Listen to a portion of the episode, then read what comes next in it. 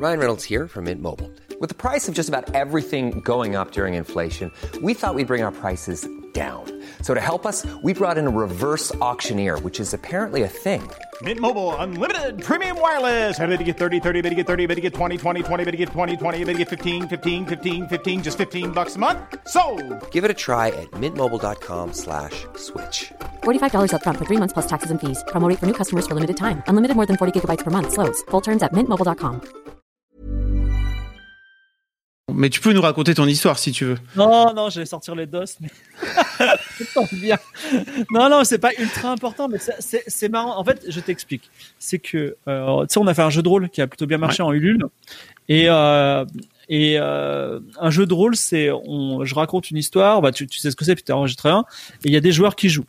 Et quand on a sorti le, le Aria, le jeu de rôle, on s'est posé la question qui était de dire, est-ce qui est l'auteur du jeu de rôle? Est-ce que c'est moi? Est-ce que c'est la petite main qui travaille derrière moi? Et est-ce que l'âme, par exemple, il est auteur du jeu de rôle d'une certaine façon? Parce que l'âme, il a quand même créé un personnage incroyable, qui a donné lieu à des aventures incroyables. Et donc, on a dit oui, tout le monde est auteur. Donc, ça, euh, on a, voilà. Donc, en en fait, on a décrété ça. Ce qui fait que euh, là, il y a les droits d'auteur que j'ai perçus, je vais devoir les redonner. Euh, ben, euh, selon certains prorata, on s'est mis d'accord aux quatre joueurs. Euh, et euh, euh, en fait, bah, comment on fait ça techniquement? C'est-à-dire que Eldercraft, qui est la boîte d'édition, ils voulaient me filer des droits d'auteur à moi en perso.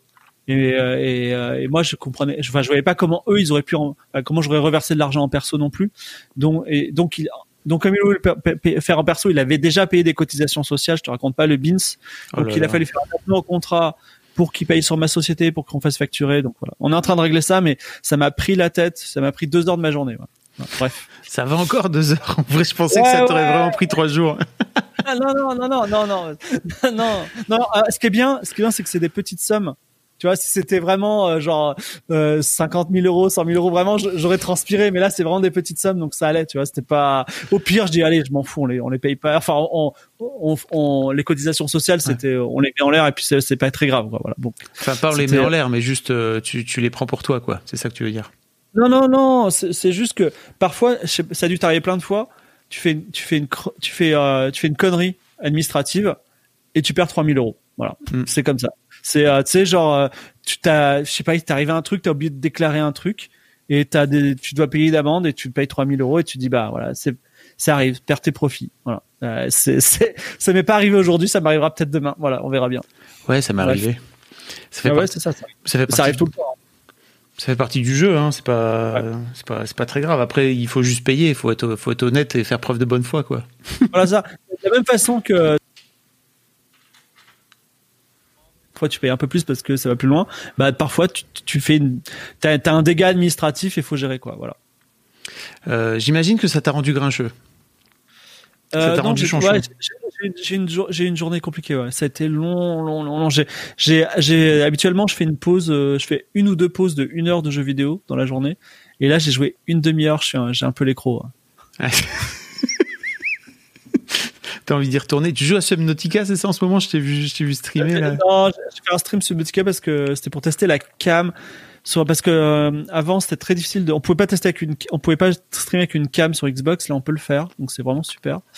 Parce que euh, tu vois, le, toi quand tu streams un jeu ou tout ça, t'as OBS, t'as tout ça. Là euh, sur Xbox, tu dis bah tu lances Twitch et ça stream. Tu vois, il y a, aucun problème, c'est super simple. Et là même pareil, la cam c'est super simple, donc c'était cool de tester. Non non, je joue beaucoup à Slade Spire, j'en ai un peu parlé. Et je me suis mis, je me suis re-remis récemment, ma commu elle est au courant, à XCOM 2, qui est un jeu que j'aime beaucoup. Ah, Mais ouais, je vais peut-être jouer ce soir et demain à, Subnautica en stream. Voilà. ah, ok. J'ai joué à XCOM 2 euh, sur iPad. Ça marchait très très bien, tu sais, avec euh, à l'époque. C'était assez, euh, c'était assez addictif. Ouais, il est dur, mais euh, qu'est-ce qu'il est bien. Mais il est dur. C'est un jeu tour par tour. Enfin, pour les gens qui connaissent pas, c'est un jeu tour par tour. Il faut que tu, si je me trompe pas, que tu butes des, des extraterrestres, c'est ça, sur un plateau? Ouais, alors, je sais pas, alors, celui, de, iPad, je sais pas s'il est, s'il est identique. Déjà, c'est c'est un jeu qui existe depuis 1995. Et même s'il s'appelle XCOM 2, en fait, c'est le septième de la série. Parce qu'il y a eu euh, des reboots, tout ça. Et et il y a eu un reboot récemment, déjà, il était très bien. Et euh, le 2 est le 2 est le 2 est jeu parfait pour moi. Enfin, s'il y a un problème, c'est que le setting est pas cool, c'est-à-dire que tu joues des mecs qui tuent des extraterrestres et euh, sais ça fleure bon les années 90, euh, l'homme à la valise, les extraterrestres de Fox Mulder, mais euh, t'enlèves enfin ce serait aujourd'hui beaucoup plus excitant d'avoir euh, je sais pas des soldats dans un pays étranger, tu remontes, enfin tu, tu tu renverses un dictateur, bon voilà.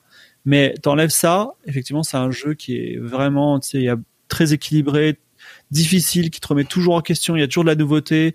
Vraiment, c'est chouette, quoi. Tu passes un bon moment.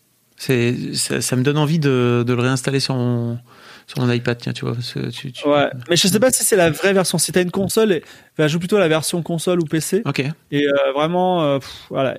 Et il y a eu en plus des itérations par la suite, War of the Chosen, tout ça. Mais XCOM 2, ça reste pour l'instant le, le top là. Ok. Il y a Exi 270 qui dit purée Game of Thrones c'est incroyable j'en suis qu'à la saison 1 j'ai hâte de continuer et il y a Marcel Patou Patoulacci qui dit les gens qui ont pas fini Game of Thrones la chance Ouais. ouais, bah c'est pas terminé Game of Thrones. voilà. Ça va, ça va reprendre. Vous inquiétez pas. Ça va reprendre. Ouais. Euh, en tout cas Fibre pour les gens qui ne qui ne te connaissent pas qui qui sont sur mon chat qu'est-ce que vous faites? Je, je vous invite déjà si vous le souhaitez à, à réécouter. Effectivement alors on a on avait fait quelques épisodes ensemble euh, chez chez Mademoiselle à l'époque et c'était c'était le feu hein, vraiment. Euh, je vais vous le je vais vous le mettre sur, dans le chat hein, parce que c'est c'est à ça que ça sert. Et Comment s'appelle le podcast? Tu veux dire euh, notre- le podcast qu'on avait fait ensemble Ah non, tu veux faire les, les Mademoiselle Game of Thrones. Ouais. Ah ouais, c'était ouais, c'était trop bien. et le podcast qu'on avait fait ensemble il s'appelait Histoire de succès Ah, histoire de succès, voilà, on a fait, on a fait des podcasts. Mais effectivement, euh, Game of Thrones, Mademoiselle, pour moi, c'est, c'est bon. Déjà, c'est une équipe de filles ultra cool, et euh, c'était vraiment très très agréable. Mais surtout, je te raconte pas pour le média, le média jeu de rôle, euh, qui est un média avec une porte d'entrée qui est vraiment dur à pousser. C'est compliqué. Même quand tu es hyper à l'aise, c'est compliqué d'organiser une partie. Mais alors quand tu es hésitant, tu dis, je sais pas trop comment ça marche. Là, c'est fantastique parce que tu as des filles qui jouent et ça, c'est super. Ça, la, mixité, il y a rien de mieux pour la santé d'un loisir, voilà. Donc ça, c'était euh, pour moi, ça m'a apporté beaucoup de bien. Et ma commu aussi, elle est assez saine. Enfin, j'adore ma commu, elle est vraiment très cool. Il n'y a pas de mecs toxiques, il n'y a pas de femmes toxiques, il n'y a pas de personnes toxiques. Et entre autres, je pense, parce qu'elle est mixte et euh, les gens se calment en fait quand ils sont quand ils sont euh, dans une communauté euh, plutôt mixte. Et le- voilà, donc ça et ça, c'est aussi Mademoiselle qui me l'a apporté. Ah, c'est cool.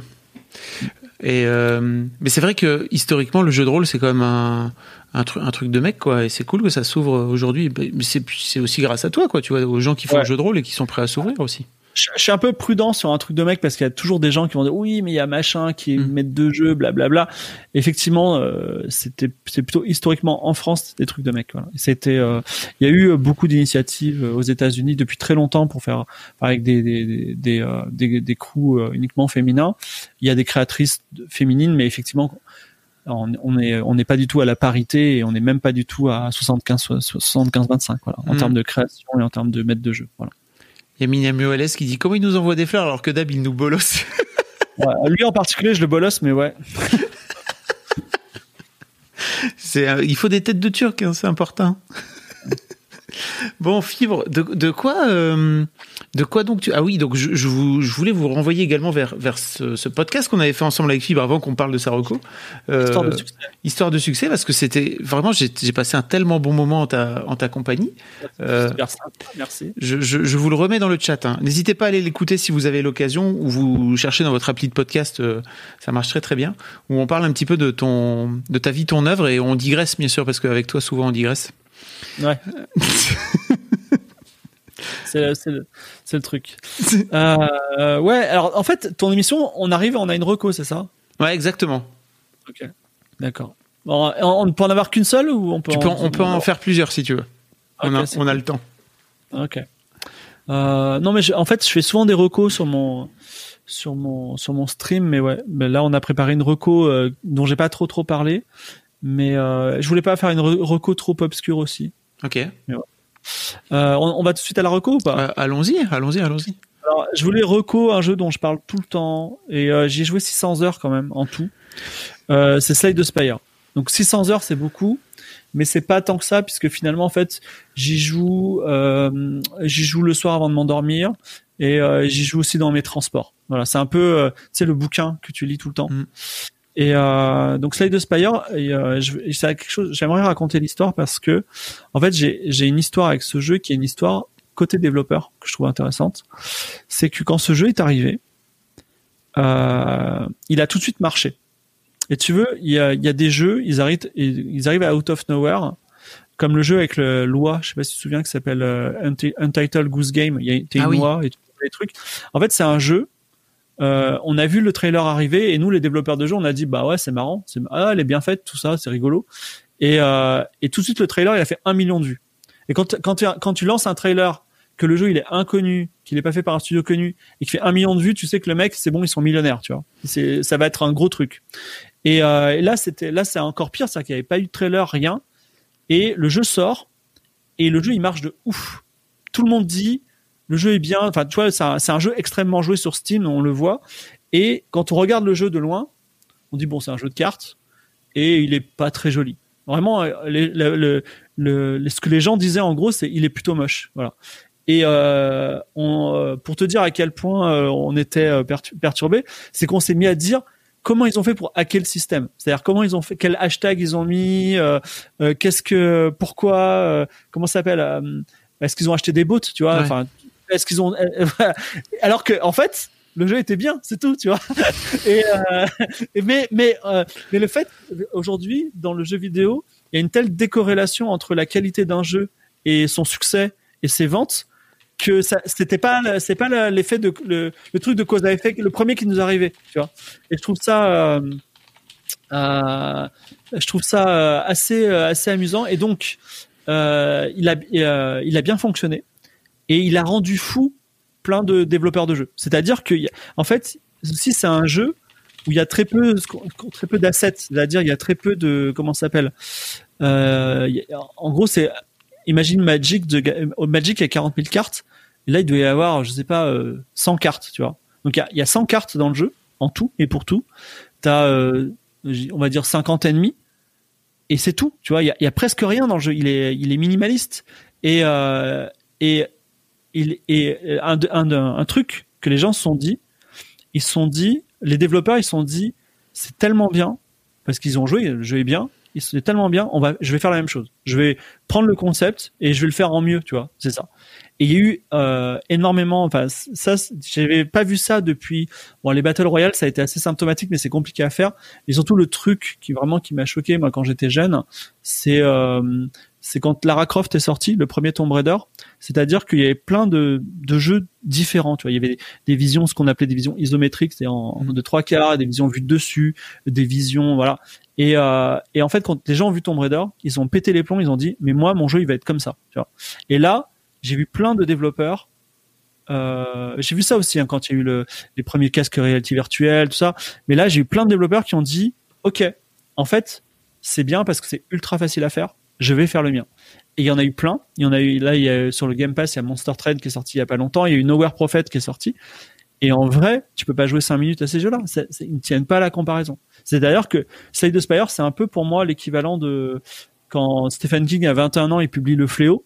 C'est les mecs, euh, premier essai, coup de maître. Ils ont, ils ont fait le jeu. Après, il y a du taf derrière, tu vois. Euh, Il y, a, y a une volonté ultra assumée, il y a plein de trucs, mais ils ont parfaitement fait le truc. Et, le, et pour montrer que, pour enfoncer le clou, j'ai toujours pas parlé du jeu, mais pour enfoncer le clou, c'est-à-dire que le jeu, il commence avec trois personnages. Et on pourrait se dire, ok, ils ont bossé 10 ans dessus, tout ça, etc. Et euh, bon, voilà, ça, ils ont sorti de leur poche un quatrième personnage à un moment. Et le quatrième personnage, il fait revisiter le jeu, tu vois. Donc, euh, ils ont, ils sont arrivés à faire des choses. euh, Enfin, ils maîtrisent tout à fait leur art et ils sont au sommet de la montagne. Donc, euh, euh, et, aujourd'hui, c'est intéressant parce que euh, on est la deuxième vague de créateurs de jeux qui ont dit tiens c'est simple j'ai qu'à faire le mien et les jeux sont sur le point de sortir et pour l'instant il y a, rien qui arrive à leur cheville et c'est vraiment très intéressant enfin le caractère sociologique de on va dire de l'accueil de Slade the Spire sur le marché du jeu vidéo est très intéressant et après c'est un jeu qui est excellent. Mais alors, comment Parce que bon, moi, je joue à Hearthstone. Ouais. Depuis 5 ans, 6 ans maintenant. Et bon, Hearthstone, ils changent de. Ils amènent des nouvelles cartes et ils en retirent tous les 3 mois, si je me trompe pas. Euh, Et c'est vrai qu'il y a eu des moments où dans ma vie de gros j'ai beaucoup joué Hearthstone. Alors après, Ouais. c'est pas comme sur Steam, si tu veux, tu peux pas savoir le nombre d'heures que tu as joué. Mais je pense que vraiment j'ai beaucoup joué. Euh, mais il y a eu des moments où je, je laissais un peu tomber parce que la méta me saoulait, parce que tu vois, de ce fait-là, le... Ah voilà, voilà. Alors déjà, tu vois, dans en fait, le jeu, ce qui est fort, en, en fait, il y a plein de choses, plein de forces. Euh, vraiment, je pourrais en parler. euh, tu vois, j'ai joué 600 heures, donc euh, oui, je sais. 600 heures devant 100 cartes, tu vois. C'est vraiment, euh, il y a un truc. Et, et, et, et en plus, contrairement à jouer à 600 heures au jeu, jeu de solitaire, je deviens bon. C'est-à-dire qu'il y a des moments où je me suis dit, tiens, ça y est, j'ai levé les, je suis devenu meilleur au jeu, tu vois. Mais euh, le, euh, le déjà le premier truc dans Hearthstone qui me gonfle et dans Magic qui me gonfle depuis qu'il y a Internet, c'est que euh, t'as des gens ils font des decks qui qui bien et tout le monde les copie. Donc en gros t'as le meilleur deck et après t'as juste à bien jouer avec ton deck. Et ça, si tu veux, c'est nul à chier. Pourquoi? Parce que déjà euh, sur les 40 000 cartes, ben t'en utilises que 60 et c'est terminé. Et donc euh, pourquoi? Et tout le monde joue pareil et tu tu rentres tu rentres tu rentres Enfin, t'es toujours contre les mêmes ennemis. Donc déjà une force hyper forte de Slade the Spire, c'est que tu commences avec un deck de 11 cartes. Et en fait, il y a que trois cartes différentes dans ce deck. Donc il y a cinq cartes d'attaque, cinq, cartes de défense et une carte bonus en gros. Et tu vas battre 50 ennemis. Et chaque fois que tu bats un ennemi, tu as le droit de prendre une carte parmi trois que tu rajoutes ou, pas. Hein, mais tu, tu peux, tu as le droit de rajouter si tu veux une carte parmi trois cartes. Et ce qui est très bien, c'est que ces trois cartes-là, elles sont choisies au hasard dans, enfin, je crois pas qu'elles soient choisies au hasard, c'est ça qui est fort, mais elles sont sélectionnées parmi tout un tas de cartes qui sont compatibles avec ton deck. Qui fait que tu dis pas, tiens, je vais faire un deck hyper agressif aujourd'hui. En fait, tu vas, tu vas te dire, c'est quoi la meilleure carte maintenant que je prends? Et surtout, tu vas te retrouver dans des cas où tu aucune défense, donc il faut absolument que tu prennes une carte défense. Et là, tu as une carte défense pourrie qui apparaît. Et tu te dis, mais ok, je suis obligé de la prendre. Et tu la joues. Et tu t'aperçois qu'en fait, elle est plus puissante que tu le pensais. Parce qu'elle a, elle a des effets de synergie absolument étonnants. Et, euh, et moi, effectivement, en fait, j'ai eu, j'ai enfin, je, pense que j'aurais quatre vies au moins dans Slade the Spire, mais j'en ai déjà vécu trois. La première, c'est je commence à jouer, bah, c'est facile. J'ai j'ai des cartes d'attaque, j'attaque. T'as des cartes de défense, tu défends si besoin, tu vas le plus loin possible, c'est super. Et après, j'ai eu ma deuxième vie en disant, ok, d'accord, donc en fait, il y a des systèmes dans le jeu qui me permettent, par exemple, quand je me défends, de faire des dommages à l'ennemi. Ou euh, quand j'attaque, j'accumule de la défense, tu vois, des trucs comme ça. Donc quand tu vois, tu commences à jouer un petit peu subtilement avec tout l'ensemble des cartes. You should celebrate yourself every day, but some days you should celebrate with jewelry. Whether you want to commemorate an unforgettable moment or just bring some added sparkle to your collection, Blue Nile can offer you expert guidance and a wide assortment of jewelry of the highest quality at the best price. Go to BlueNile.com today and experience the ease and convenience of shopping Blue Nile, the original online jeweler since 1999. That's BlueNile.com. BlueNile.com. Hiring for your small business? If you're not looking for professionals on LinkedIn, you're looking in the wrong place. That's like looking for your car keys in a fish tank. LinkedIn helps you hire professionals you can't find anywhere else, even those who aren't actively searching for a new job but might be open to the perfect role. In a given month, over 70% of LinkedIn users don't even visit other leading job sites. So start looking in the right place. With LinkedIn, you can hire professionals like a professional. Post your free job on linkedin.com slash achieve today. Et, a- et après, là, moi, en ce moment, je suis dans ma troisième vie où non seulement je maîtrise toutes les cartes, je les connais toutes, et euh, je sais quelles stratégies, quelles sont les stratégies les, les- les gagnantes en quelque sorte, mais en plus, je commence à utiliser vraiment 100% du jeu, c'est-à-dire qu'on a droit à des petites potions, on a droit à envie des aventures, on a droit à des, des artefacts supplémentaires, et effectivement, parfois, j'ai un artefact en début de partie, et je, je sais que je vais faire tel parcours, je vais faire comme ça, et ça va se passer comme ça, quelles que soient les cartes que je chope, j'y arriverai, tu vois, d'une certaine façon. Et ça, c'est c'est vraiment très intéressant. Et je sais qu'en plus, là, je, suis devant un mur de verre, un, plafond de verre, j'arrive. Et euh, ce qu'on appelle l'ascension 15, il y, a, en gros, il y a 20 niveaux dans le jeu, et moi, je suis bloqué au 15, et c'est normal. Tout le monde est bloqué au 15. Et euh, et, euh, et c'est marrant parce que je je me suis battu pour monter les échelons. Et je me disais, bon, bah, du 15 au 16, j'y arriverai un jour. Mais non, là, je suis devant le 15 et j'ai un problème. Tu vois, le jeu devient vraiment dur. Et, euh, et je sais qu'il va falloir que je me remette en cause pour pouvoir passer le plafond, de, pour, pour, pour, pour, être comme ces gens qui gagnent toutes leurs parties, tu vois. Ce qui, ce qui m'arrive pas encore. Voilà. Mais donc, donc, tu joues, tu joues contre l'IA en permanence. Alors tu sais absolument pas un jeu multijoueur, okay. c'est un jeu tu joues contre l'IA. Pour, pour, être plus précis en fait, et ça c'est aussi un, un des trucs géniaux de Slide the Spire, c'est que c'est un jeu de cartes où ton adversaire n'a pas de cartes. C'est-à-dire que toi tu joues des cartes et tu te bats contre un adversaire qui lui est un, un personnage de RPG qui va et tu sais juste ce qu'il va, faire au prochain tour. Est-ce qu'au prochain tour il va se défendre? Est-ce qu'au prochain tour il va attaquer Il va faire les deux? Est-ce qu'au prochain tour il va t'affaiblir? Tu, tu sais son intention et en fonction de ses points de vie, de son intention, euh, de la, force à laquelle il frappe, tout ça, toi, tu as tes cartes en main. Et en gros, dans le meilleur des cas, il faut que tu fasses une défense qui soit aussi forte que l'attaque qui va t'infliger, et qu'en plus tu fasses une attaque derrière. Voilà. Ça, c'est un peu euh, la philosophie du jeu. Et euh, avec trois personnages qui sont ultra différents, et des decks qui sont très très différents, des philosophies différentes. Et euh, donc tout comme à Magic, la connaissance des cartes euh, est un requis, tu vois, pour bien avancer. Après, il y a très peu de cartes et euh, surtout, ce qui est bien, c'est que ce, système de deck que tu construis au fur et à mesure que tu que tu progresses, eh bien, toutes les parties sont différentes. Et ça, c'est bien. C'est-à-dire que euh, dans Hearthstone, la variété des parties, elle vient surtout de l'adversaire que tu vas rencontrer, parce que tu vas rencontrer des decks qui sont connus.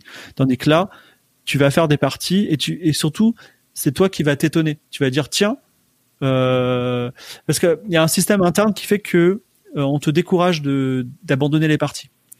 Parce que si tu poursuis ta partie jusqu'au bout, même si c'est mal entamé, en fait, à ta prochaine partie, tu auras un petit bonus. Et c'est vrai que parfois j'avais un point de vie et euh, j'ai dit, je m'en fous, allez, je continue, je continue, je continue. Comme ça, j'aurai le bonus et je pourrai aller plus loin à ma prochaine partie. Et en fait, parfois, tu, ça marche bien et, et tu, tu transcendes. Donc, du coup, bah, c'est un, j'ai passé 600 heures, voilà. Et euh, j'ai pas encore assoré, essoré le jeu.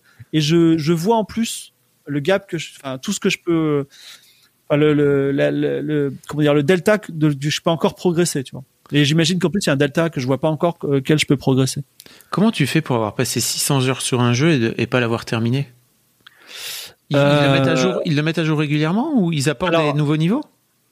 Non, non, le jeu, donc, euh, donc, tu, quand, déjà, il y a, bon, il y a quatre personnages qui ont quatre decks. Ensuite, les personnages, quand tu, euh, euh, quand tu, quand tu, tu, tu, en fait, tu as 50 niveaux à monter pour finir le jeu, en gros. Euh, et ces 50 niveaux sont séparés en trois parties. À la fin de chaque partie, il y a un boss. Et euh, euh, le parcours pour monter les niveaux, il a plusieurs embranchements. Ça, il est toujours différent. Et une fois en fait, au tout début, t'as pas toutes les cartes qui sont accessibles. Et c'est que en, en jouant que tu arrives à débloquer des cartes.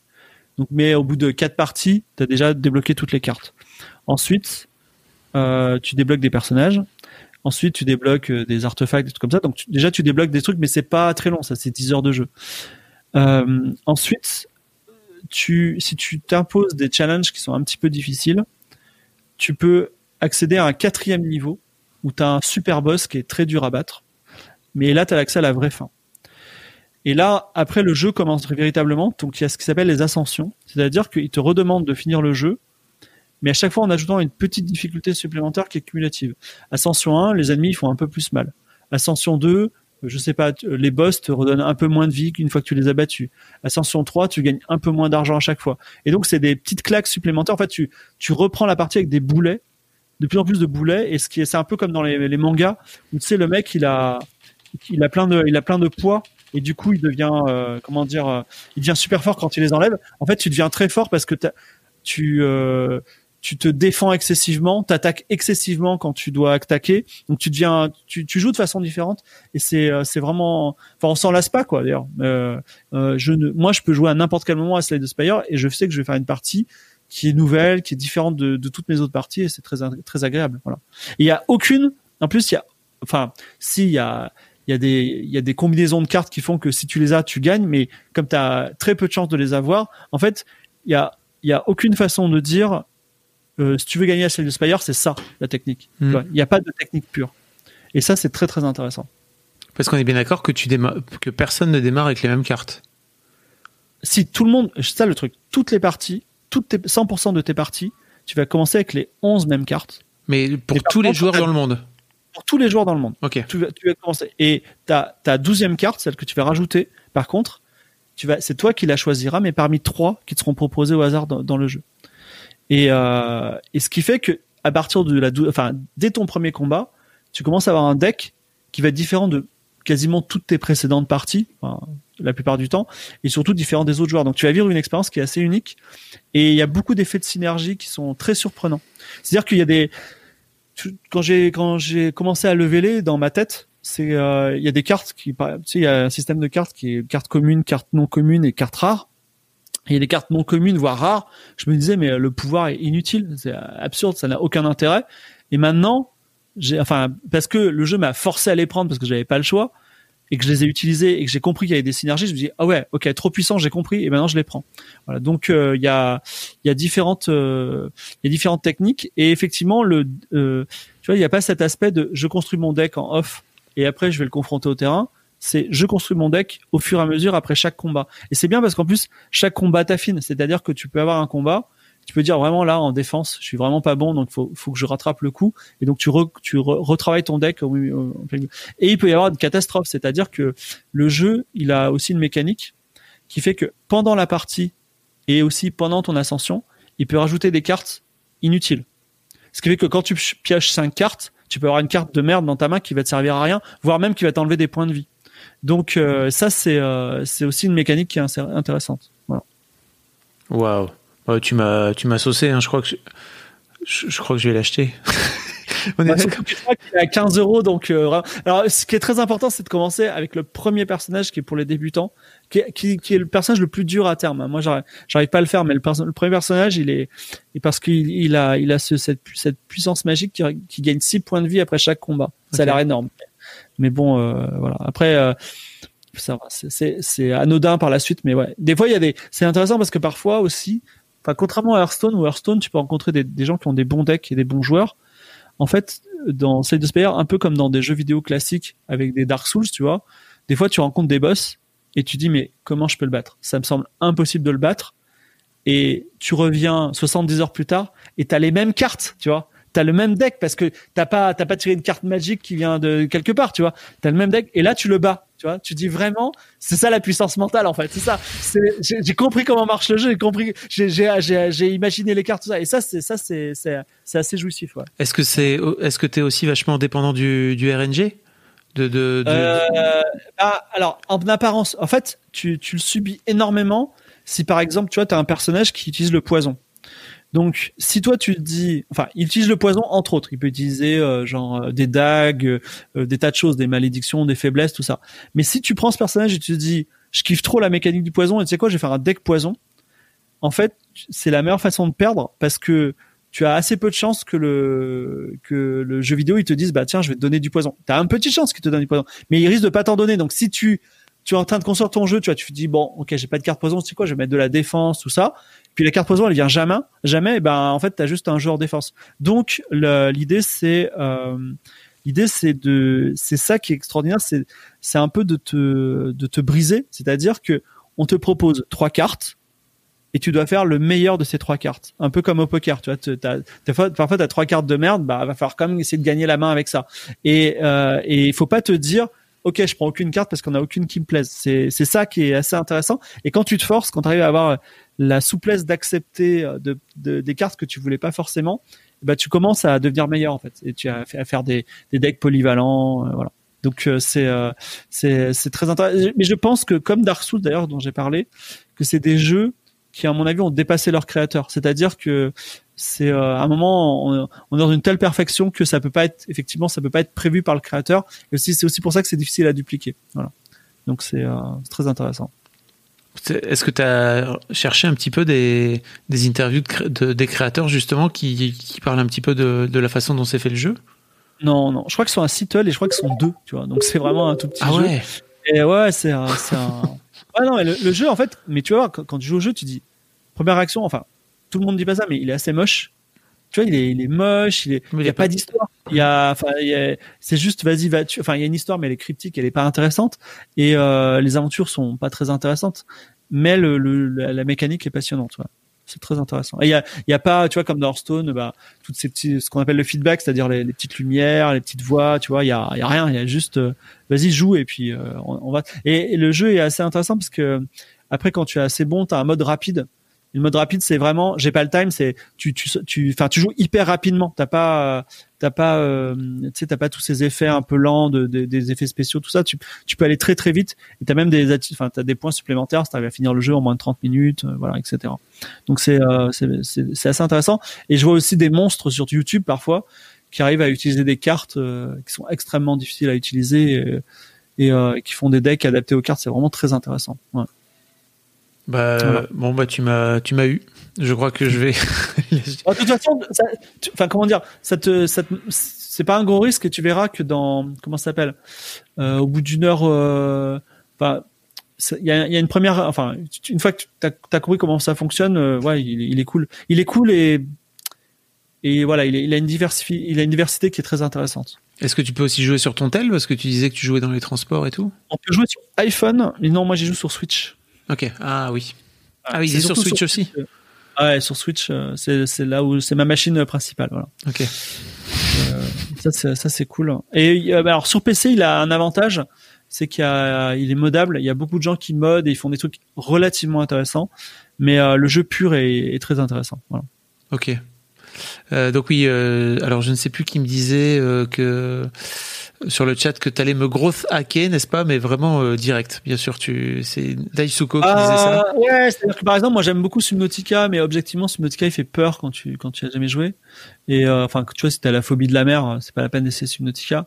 Mais ouais, ou XCOM, XCOM il est assez compliqué, je trouve. Mais Slay the Spire, c'est un c'est un c'est un jeu un bon gros jeu quoi c'est un enfin c'est un- c'est un comment dire c'est un c'est une milestone dans l'univers du jeu vidéo euh, dont on enfin c'est un peu comme Doom il y a des Doom like bah aujourd'hui il y a des Slay the Spire like quoi Ouais, c'est fou. j'ai- J'en ai. et Oui, pardon. Ouais. Non, non, mais bah, en fait, aussi, ce que je regrette, c'est que euh, on n'en a pas encore tiré les conclusions. C'est-à-dire que la réponse, en fait, quand il y a un grand jeu qui sort, comme euh, comme PUBG, comme euh, comme Slay the Spire, comme Lemmings, comme Doom, en fait, on en tire les conclusions. C'est-à-dire qu'on dit, bah, ce jeu marche, comment on peut l'améliorer, et après, comment on peut le transposer à d'autres trucs. C'est-à-dire qu'aujourd'hui, Doom, euh, l'air de rien, finalement, un jeu comme euh, The Stanley Parable, bah, il existe parce qu'un jour il y a eu Doom, c'est-à-dire un jour on s'est dit tiens et si on mettait si on mettait une caméra qui voyait ce que voyait le joueur en vision subjective dans un univers en 3D et euh, enfin du coup euh, ça existait avant il y a eu Wolfenstein 3D et avant ça il y a encore d'autres représentations. Mais en gros c'est une filiation qui fait que on peut euh, avoir un jeu très violent et finalement on va en faire quelque chose de très différent. Et euh, là on est encore dans euh, la phase un peu bébé c'est-à-dire que ok Slide Spire ça marche je vais faire mon Slide Spire.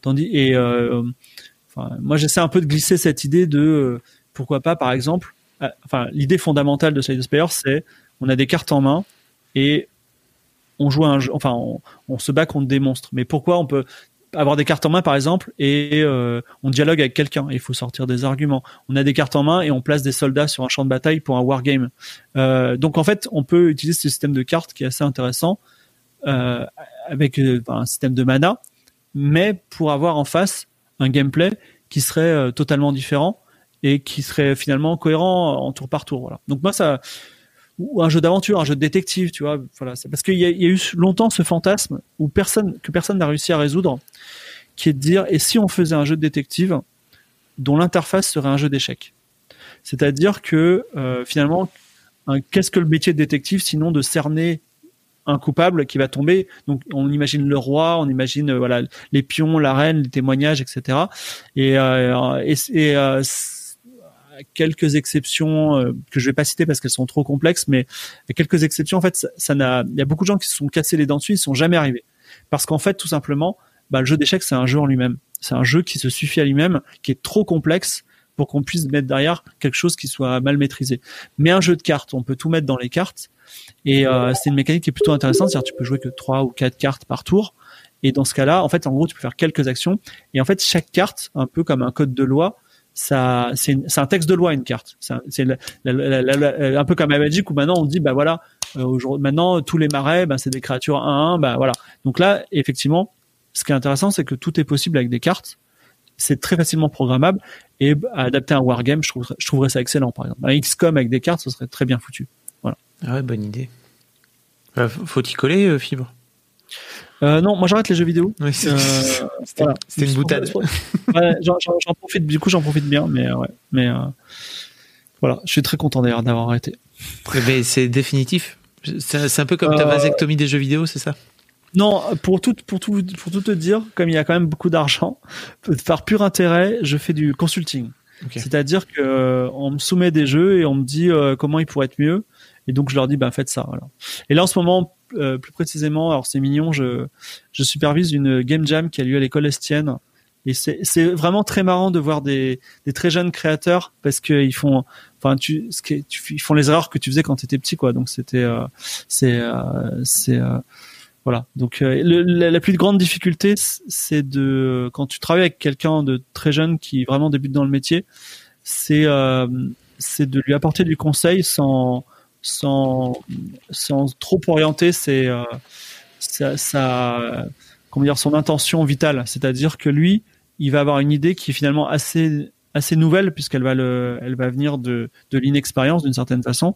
Mais en fait cette idée nouvelle le marché du jeu vidéo il en a besoin d'une certaine façon parce que nous on a que des idées qui sont le fruit de on construit sur le- les cadavres euh, de nos idées passées quoi.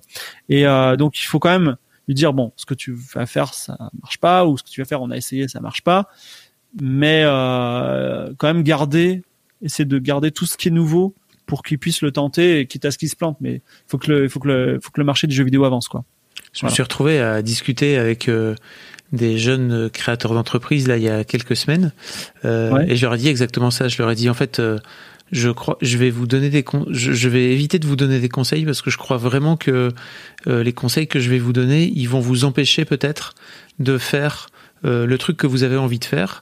Et je crois que si je m'étais rencontré moi il y a 15 ans avant de faire Mademoiselle et que Ouais. je, je m'étais eu en face de moi, peut-être en fait que j'avais pas envie d'avoir le conseil d'un gars qui est passé par là 15 ans avant et qui a, euh, alors certes, appris plein de choses, mais fait plein d'erreurs aussi, et que sans doute la naïveté et la candeur en fait m'ont permis de pouvoir faire euh, des trucs auxquels euh, j'aurais pas pensé moi 15 ans plus tard, quoi. Tu vois ce que je veux dire? Alors, je suis tout à fait d'accord. Et plus je vieillis, moins je donne de conseils. C'est-à-dire, euh, plus je vieillis, plus je dis euh, qu'il y a des choses qui sont nécessaires en fait, et que, en fait, souvent quand on donne un conseil, c'est souvent une opinion en fait ou un avis, et souvent on a envie de leur, euh, en fait, on on, ouais, on a envie de se parler à nous-mêmes, on a envie qu'ils suivent notre chemin, pour le justifier d'une certaine façon. Moi, j'ai surtout, j'ai compris ça quand un jour je suis allé aux États-Unis, genre euh, tout seul, tu vois, euh, avec un sac sur le dos. Et euh, en fait, j'ai rencontré beaucoup de, gens qui avaient quitté la France pour toujours, qui s'étaient installés aux États-Unis. Et il y avait tout le spectre. Il y avait des gens qui étaient devenus millionnaires, puis il y a des gens vraiment, ils crevaient la faim.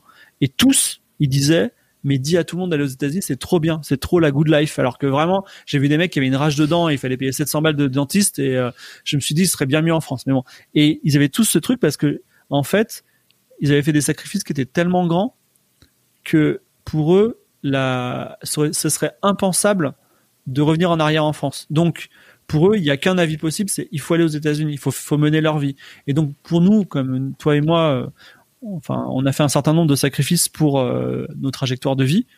En fait, c'est compliqué de dire aux gens ne le fais pas parce que on, ce serait comme si on disait à nous-mêmes, mec, le fais pas, tu vois. C'est-à-dire euh, et, euh, et on se, on se nierait d'une certaine façon, quoi. Donc les conseils, c'est compliqué. Voilà, j'ai, je, pense qu'il faut les toujours les baser sur des faits. euh, tu vois, genre aujourd'hui, je dirais, ben quand tu fais un jeu vidéo, bah il va être vendu à 50% en Chine, donc pense-y. Voilà, c'est voilà le type de conseil que je donnerais.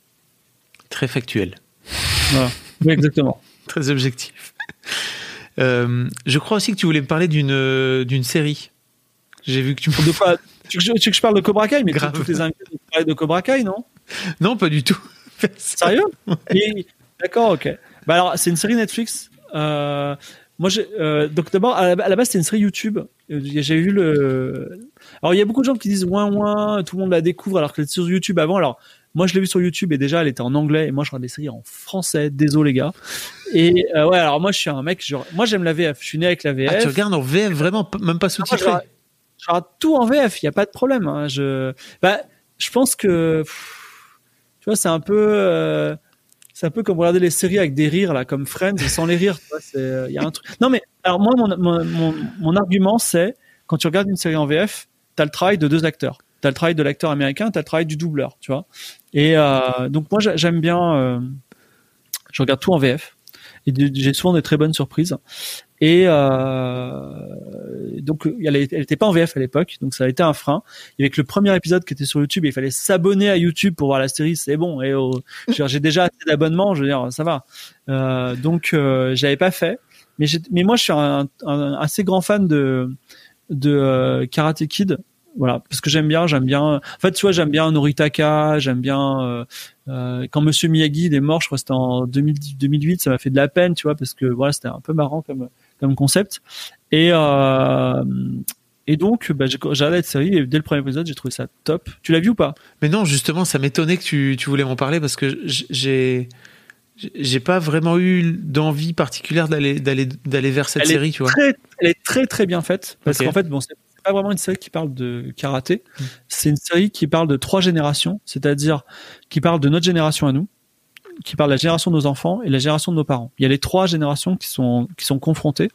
Et en gros, il y a les enfants qui sont vachement adaptés à la société moderne, c'est-à-dire que euh, euh, en gros, et ils sont confrontés à nous qui sont sommes leurs mentors, mais ils voient nos faiblesses. C'est-à-dire que le, le héros, qui s'appelle Johnny Lawrence, c'est un mec qui a pas su évoluer qui est vraiment mal dégrossi, qui est jamais allé sur internet, qui est la woke culture, il connaît pas du tout, tu vois, il dit Shintok et, par exemple il dit Shintok en parlant d'asiatique et euh, son élève il dit vraiment vous devriez pas dire ça, c'est un terme pas très sympa et euh, et euh, lui enfin tu vois il comprend pas trop mais il, comprend qu'il faut pas le faire et donc il se corrige mais difficilement. Parfois ça lui échappe tu vois et donc on voit vraiment le, mec qui essaie de, qui essaie de changer pour le bien et il y a les gens au-dessus qui changeront jamais qui chante plus vieux, la génération Et donc c'est c'est après c'est High School Musical avec du karaté.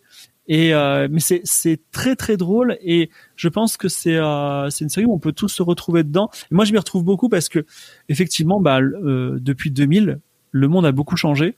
Euh, même moi, euh, je vais te raconter une histoire personnelle. En, il y a cinq ans, j'ai écrit. Il y a six ans. Il y a six ans, l'internet était différent. On est d'accord. Oui. Il y a six ans, on était en 2014. Donc, euh, Studio 404, ça avait un an.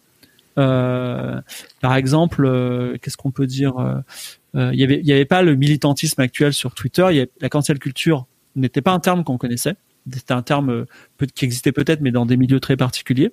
Et moi, j'ai créé un jeu qui s'appelait Antioch, où on joue des policiers dans les années 80. Et donc, moi, je l'ai fait. Je me suis dit, tiens, comment on était dans les années 80. Effectivement, on était ultra raciste. Euh, effectivement, euh, par exemple, moi je me souviens que quand la première fois que j'étais euh, confronté au SIDA dans les années 80, on en parlait comme la maladie des gays. Ouais, c'est sûr. Et on disait pas gay en plus, hein, on disait PD. Hein. Ouais, j'ai pas osé le dire. Bah non, mais, bah non, mais si tu veux, si tu veux te mettre dans la peau du, dans la peau du truc, à l'époque. Et, et, et, donc la, la, maladie des gays. Et donc moi j'ai écrit une histoire, enfin j'ai écrit un jeu vidéo qui parle de ça, tu vois. Et effectivement, le temps qu'il soit en prod, trois il arrive en prod trois ans plus tard. On est en 2017, 2018, 2019, tu vois. Et là, ils relisent les textes. Ils voient la maladie des et l'éditeur il pète un câble, tu vois. Il dit mais mais t'es fou, tu veux qu'on mette la clé sous la porte? C'est pas possible. Tu vas avoir une shitstorm, mais comme tu en auras jamais vu de toute ta vie, tu vois. Et, euh, et donc j'ai réécrit le jeu en entier. J'ai réécrit le jeu en entier et tous les trucs c'est-à-dire les seuls trucs qui sont restés, c'est des blagues sur les Polonais, on les appelle les Polacs, et euh, une blague sur les Gitans, c'est passé, tu vois. Mais vraiment, et en fait, c'était pas du racisme gratuit, c'est-à-dire qu'à chaque fois qu'il y avait du racisme, ça lui revenait dans, ça leur revenait dans la gueule du joueur. Il était sanctionné deux fois, une fois à court terme, une fois à long terme. Mais on voulait montrer, enfin, si tu veux, le joueur n'a jamais n'avait une phrase raciste de lui-même. Enfin, si chaque fois qu'il y avait une réplique raciste, il devait la choisir mais il y avait une autre réplique qui était pas raciste, tu vois. Donc en fait, on voulait donner l'option au joueur de l'être et le sanctionner s'il le faisait. Enfin, le sanctionner justement, c'est-à-dire que quand tu dis à, quand insultes quelqu'un, en fait, finalement, bah, tu t'en subis les conséquences. Et euh, mais ça, c'est des mécanismes qui marchent plus du tout. Et euh, et voilà. Et donc, effectivement, le monde a énormément changé. Et, euh, c'est quelque chose, je pense, qui fait du bien un peu dans Cobra Kai, c'est-à-dire cette idée de le monde a changé et vous n'êtes pas les seuls à être complètement paumés mais vous inquiétez pas, on a tous le droit à l'erreur, on a tous le droit à la rédemption. Et c'est surtout une histoire de rédemption. C'est-à-dire, c'est une histoire de qu'est-ce qui se passe quand tu as rencontré la mauvaise personne dans ta vie et comment tu peux t'en sortir. Et parfois, malheureusement, tu fais pas qu'une seule mauvaise rencontre, t'en fais deux. Là, en l'occurrence, le, le héros de l'histoire, il en a fait deux dans sa vie. Il a eu un père adoptif qui était compliqué et ensuite il a rencontré un mentor pour, de substitution pour ce père adoptif qui était dix fois pire. Donc, on est bien, d'accord que Johnny Lawrence, c'est le, le petit blond euh, qui est un connard à la fin de Karate Kid, c'est ça? Exactement. C'est un connard, mais euh, toute la saison 1, et notamment les premiers épisodes, il raconte l'histoire et il dit mais c'est l'autre qui était un connard parce que moi j'étais tranquille avec ma meuf, il me l'a piqué. Et après, il a utilisé un coup illégal pendant le combat et il a gagné, il m'a pété le nez en plus. Donc lui, il est ultra vénère. Mais, mais comme on a la, narration par son point de vue, déjà on a un peu d'empathie parce qu'on le comprend. Et après, on le comprend d'autant plus que, bah, voilà, il était mauvais parce qu'il a rencontré des mauvaises personnes. Mais euh, et ce qui est bien, c'est qu'il changera pas trop trop non plus. C'est-à-dire qu'il a un, certain caractère, mais il verra aussi en, avec un espèce de trial and error que quand il se comporte bien, finalement les choses passent un peu mieux en quelque sorte. Donc c'était assez intéressant. Enfin, c'est une série qui qui est plutôt feel good, qui a des euh, rebondissements euh, tout à fait, euh, comment dire, tout à fait mignon, c'est bien enlevé, c'est bien écrit, c'est drôle. Pour moi, c'est une, pour moi, c'est une cool série. Voilà, je suis, euh, je suis, j'étais très content qu'il y ait la saison 3 en 2021 et j'attends, j'attends hâte euh, 2022 pour la suite. Voilà. Apparemment, il y a la saison 4 qui est prévue. Ah, bah, bien sûr, ça c'est sûr. euh, Ok. euh, avec, voilà, avec la fin. Non, ça spoil pas du Non, tout. Guster, c'est pas ça. J'ai pas du tout spoilé. Non, non, moi, je vais, je vais la regarder, donc vous inquiétez pas. Même, euh, j'en- parle, tu vois, par exemple, ce qui est intéressant, c'est qu'au cœur de Cobra Kai, il y a Karate Kid et il y a cette idée de des Américains apprennent le karaté et euh, leur maître du karaté, il, s'appelle Sensei, tu vois. J'en discutais avec Ken Bogart. Ken Bogart, c'est un mec euh, qui est de la, sur le stream, qui a une émission sur le, les mangas, qui voulait s'installer au Japon, et le gaijin euh, par excellence. Et il m'a dit, moi, ça m'a fait ultra bizarre de voir un blanc dire Sensei à un autre blanc. Tu en, mode premier degré, c'est mon Sensei, tu vois. Parce que maintenant, aujourd'hui, on a la culture de l'appropriation culturelle. Et cette appropriation culturelle, c'est quelque chose qui est évoqué. Mais, mais le, le problème, le cœur du problème, euh, qui est l'appropriation culturelle du karaté, mais qui finalement le karaté, c'est un peu la, la, boche- la brochette bœuf fromage des, des Américains qui ont envahi Okinawa, tout ça. Et ben, c'est, euh, c'est, euh, bah, c'est c'est pas encore évoqué, ça sera évoqué un jour, je pense. C'est intéressant. Mais c'est, c'est c'est intéressant parce que c'est la première fois que, que je vois ces sujets abordés en fiction en toute décontraction. C'est-à-dire que quand c'est la France qui en parle, c'est on peut plus rien dire, euh, ouin ouin, ou alors c'est des blagues trop lourdes, ça, tombe à côté. Et quand c'est aux États-Unis, c'est souvent cris- crispant, crispé et euh, polarisant. Donc là, c'est plutôt euh, détendu. C'est-à-dire que on laisse les gens faire la connerie, on les corrige un petit peu, on dit que c'est pas si grave, ou alors il se prend un truc, vraiment un truc dans la gueule parce qu'il a été méchant, et euh, on voit un peu les conséquences et on voit les gens évoluer vers le bien. Donc c'est plutôt, ça, ça, je pense que dans ces périodes tendues de pandémie, ça nous donne un petit peu espoir. Voilà. Il y a Poki qui dit au karaté, on a toujours appelé le prof sensei et c'était il y a 20 ans. Oui, tout à fait. Mais euh, c'était, euh, c'était il y a 20 ans. C'était il y a justement. 20 ans. Voilà. Est-ce que je ra- rappelle que par exemple il y a deux ans, quand non, c'était l'année dernière, quand il y a une actrice américaine qui au- aux Oscars a porté un kipao, euh, la- l'Amérique s'est dit est-ce qu'il y a une appropriation culturelle? Je dis pas qu'il y en a eu une ou pas, mais tu vois, la question se pose aujourd'hui. C'est des questions qu'on ne se poserait, qu'on ne se posait pas il y a, il cinq ans et à 20 ans, n'en parlons pas non plus. Donc, faut faire attention. Et, euh, et je suis tout à fait d'accord pour le fait de faire attention parce que si dans le fond, effectivement, quand tu fais un acte ou que tu prononces un mot, que ça, ça fait de la peine sincèrement à quelqu'un, faut pas le faire. Voilà. Je suis tout à fait d'accord avec ça. Euh, bah, et merci mon fibre. Bah, pas de problème. J'espère que j'ai répondu à tout ce que tu veux en, en reco. Ah bah, j'ai, je, je repars avec un jeu qui, à mon avis, va me prendre euh, peut-être pas 600 heures, hein, mais sans doute. euh, Honnêtement, euh, Cobra Kai m'a apporté plus de bonheur que, que Slide the Spire. Ah ouais? Donc, euh, ouais, si tu veux commencer par un investissement, euh, ah ouais, moi, moi, ça aurait été ma reco numéro un, mais je me suis dit, tout le monde a dû te parler de Cobra Kai. Non. Pour moi, c'est, pour moi, c'est la, c'est la, c'est la meilleure série que j'ai vue depuis. Euh... enfin, après, je regarde très peu de séries, très peu de séries, mais j'ai vraiment aimé. Non, parce que euh, ouais, il y a quand même plein de séries qui sont bien. Est-ce que tiens, toi, est-ce que tu as regardé Lupin par exemple? Lupin, bah non, non, pas Bah voilà, dans le genre divertissement. En plus, c'est en VF, donc tu vas être content parce que c'est de la vraie VF, c'est la version, c'est une série française. Mais franchement, bon, il y a des, il y a des grosses ficelles, mais en vrai, c'est divertissant. Et t'es là, ok, c'est cool. Parfois, Ouais, bah, ok, cool. Non, mais euh, c'est, fait partie des. des mais tu sais, les séries, j'essaie de. Moi, je, déjà au maximum, je regarde un épisode par jour. Je, je ne binge pas. Et euh, je regarde assez peu de séries parce que mon truc c'est quand même les jeux vidéo. Je suis capable de jouer, euh, tu vois, au dernier Assassin's Creed Valhalla, je pense que je suis à 90 heures de jeu, tu vois. C'est un peu mon lost à moi. Et euh, donc on, on peut pas tout faire, on peut pas, on peut pas faire jeux vidéo et séries. Ça, Ouais, c'est sûr. Et il y a un truc aussi, c'est que euh, il y a, en, en fait, il y a pas vraiment de trop bonnes séries. Il y en a pas trop. Je pense que beaucoup de gens ont l'illusion que les séries sont bien parce que on a des techniques narratives qui font que tu sais, il y a des cliffhangers. T'as vraiment envie de voir la suite, c'est vraiment chouette. Mais tu vois cette série que vraiment t'aurais, t'as tout donné, t'étais trop bien avec cette série.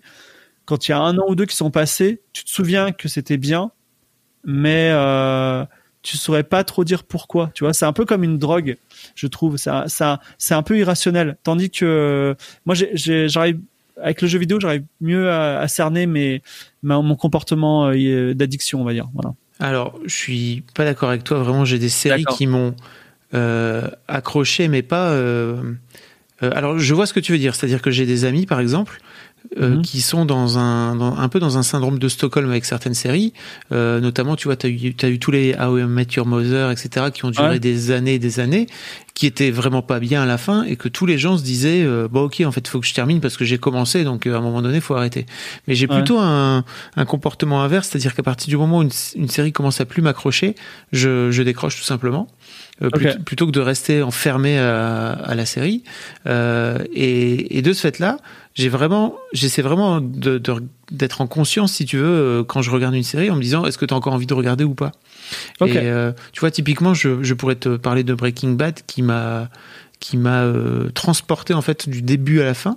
Euh, Où tu vois là, j'ai Alors, re- arrêté saison 3, moi, tu vois. bah, ok. Euh, j'ai re-regardé là par exemple Better Call Saul, qui est le spin-off euh, avec le Ça, je l'avocat. l'ai vu en là. entier, par contre. Ce- cette série est complètement dingue en termes de narration, c'est c'est complètement fou. Et euh, si tu veux, c'est des vrais bons moments de bonheur où euh, je suis capable de te de te resituer les moments où vraiment ça m'a fait. Enfin, tu vois, j'ai eu des émotions folles devant. Euh, Et c'est vrai que pour les jeux vidéo, j'ai eu un peu moins ça, par exemple, tu vois, à l'inverse. Mais sans doute, j'ai pas eu joué aux bons jeux vidéo. Ouais, c'est- enfin c'est compliqué, euh, mais le jeu vidéo, c'est un- ça a 80 ans de moins que que l'audiovisuel, tu vois, donc c'est euh, c'est encore très jeune.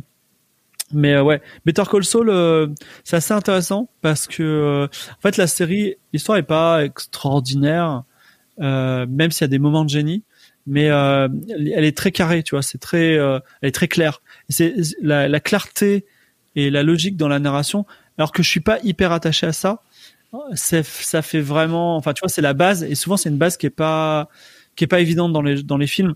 Là j'ai euh, j'ai re-regardé les, les pièges de cristal enfin les Die Hard Ouais. là, pièges de cristal 58 minutes pour vivre euh, enfin, les, les, les, les, les trois premiers là récemment. Et euh, ils sont vraiment super carrés quoi. C'est vraiment euh, on dirait des Agatha Christie tellement euh, t'as un truc qui te qui t'annonce le truc que tu vas voir dans deux heures et qui est très important. Ça c'est ça c'est et ça effectivement c'est un c'est un art de la série qu'on a qui a assez peu euh, enfin j'ai- j'aime pas le détail Easter egg dans Lost tu vois tu, retrouves les trucs mais ça n'a pas de sens dans le fond. Tandis que quand quand c'est juste tu retrouves le truc parce que l'univers il est il est là et en fait il est concret il est réel et euh, c'est normal que tu recroises ce mec là et euh, ça ça c'est vraiment très agréable Voilà. Et je trouve qu'ils sont, sur- pardon, j'allais dire, non. je trouve qu'ils sont très, et notamment le, le showrunner de Better Call Saul et de Breaking Bad, ils sont très Mm. forts pour mettre des tout petits traits de caractère qui, que tu vois toi comme un détail euh, saison 1 et que tu revois quatre saisons plus tard comme un truc qui s'est développé dans le temps en fait au fur et à mesure, mais tu le vois pas la première fois et c'est un truc que tu captes au, à la, à la re- au rewatch quoi, à la, à la Ah. revoyure. Et ça, ça a l'air de rien aussi, mais euh, les shows d'avocats aux États-Unis, c'est toujours des avocats euh, soit criminels, donc là on est dans le cop show, soit euh, des avocats d'affaires. On est avec des millionnaires, on est avec des conspirations, on est avec des grands débats. Et là, finalement, on a juste une vie privée d'avocats, c'est-à-dire ils ouvrent leur cabinet, c'est galère. Et et aussi, on a des avocats qui disent Putain, mais j'en ai trop marre de bosser pour les banques, j'ai envie de faire des dossiers et de défendre des innocents parce que c'est ça ma vocation. Et ça fait hyper du bien, tu vois. Parce que, euh, parce que euh, même, même, euh, comment ça s'appelle Même les, même les, les, les Américains, même leur show de, qui se passe dans des hôpitaux, on a l'impression que, bah, on a, on a l'impression que ils font pas ça pour, pour sauver les gens, tu vois. Enfin, vra- vraiment, là, j'ai eu la, euh, avec le personnage féminin là qui, qui moment dit, qui revit parce qu'elle se remet à défendre des innocents. Mm. ou des, enfin pas des innocents, mais des gens en tout cas qu'elle, qu'elle elle veut éviter la prison. Fait du pro Bah, bono, moi, quoi. Ouais, exactement. Quand tu commences à faire du pro bono, bah, je me suis dit, c'est chouette. C'est pour moi, c'est les meilleurs moments. euh, Enfin, tu vois, ça m'a donné un peu d'espoir. Après, il y a une histoire complexe de drogue derrière tout ça, et puis c'est un escroc, etc. Mais voilà. Et je, je pense que, enfin, c'est pas une vie que je pourrais faire, mais j'aurais, j'aurais adoré une série d'avocats justement où euh, t'as des cas désespérés et il faut, euh, et ils ont pas d'argent et c'est pas vraiment des gros truands, tu vois. Et il va falloir les défendre. Et je trouve, ça- je trouve que ce serait cool, quoi. Ouais, c'est vrai. Et moi, ce qui m'a surtout, après, ce qui m'a marqué dans Better Call Saul, c'est vraiment l'histoire euh, euh, entre les frangins, quoi, qui est sans doute pour moi l'une des plus belles histoires qui a été racontée dans une, enfin, dans une série ou dans un ou dans des films, quoi. C'est tellement complexe. Ouais, ouais. Enfin, moi, c'était plutôt source d'angoisse, mais ouais, je, je vois. Non, c'était assez intéressant. Euh... Ouais, c'était assez intéressant. Et puis, euh, euh, on pourrait, en fait, ça aurait pu être un- une série un peu anthologique dans lequel, à chaque épisode, il doit sauver la mise à un, un- à un client. Et à chaque fois, il invente une grosse arnaque et fin de l'épisode, tu vois. Et en fait, pas du tout. C'est c'est plus complexe que ça. On rentre dans sa vie quotidienne. Euh, Voilà, c'est assez, euh, c'est pas mal. C'est pas mal. C'est euh, voilà, j'étais pas, j'ai, j'ai, pas tenu Breaking Bad parce que c'était trop violent essentiellement. Ouais. Mais j'ai, j'ai bien tenu Better Call Saul, voilà. C'est vrai que j'oublie parfois que tu es un grand sensible, Fibre. Non, non, mais en, ouais, c'est vrai que la, la Bah, violence, c'est d'éviter quoi. Je, je respecte grandement. bon, mais- bon, bon, Fibre, je te remercie beaucoup. Merci Fabrice. C'était top. Et puis, bah, je vais aller regarder Cobra Kai et, euh, et aller m'acheter ce Spire sur, sur ma Switch, je pense. C'est cuit. Voilà, bah, bah, tiens-moi au courant t'as Ah ouais, D'accord Avec grand plaisir. Even when we're on a budget, we still deserve nice things. Quince is a place to scoop up stunning high-end goods for 50 to 80% less than similar brands. They have buttery soft cashmere sweaters starting at $50, luxurious Italian leather bags, and so much more. Plus, Quince only works with factories that use safe, ethical, and responsible manufacturing. Get the high-end goods you'll love without the high price tag with Quince. Go to quince.com slash style for free shipping and 365-day returns.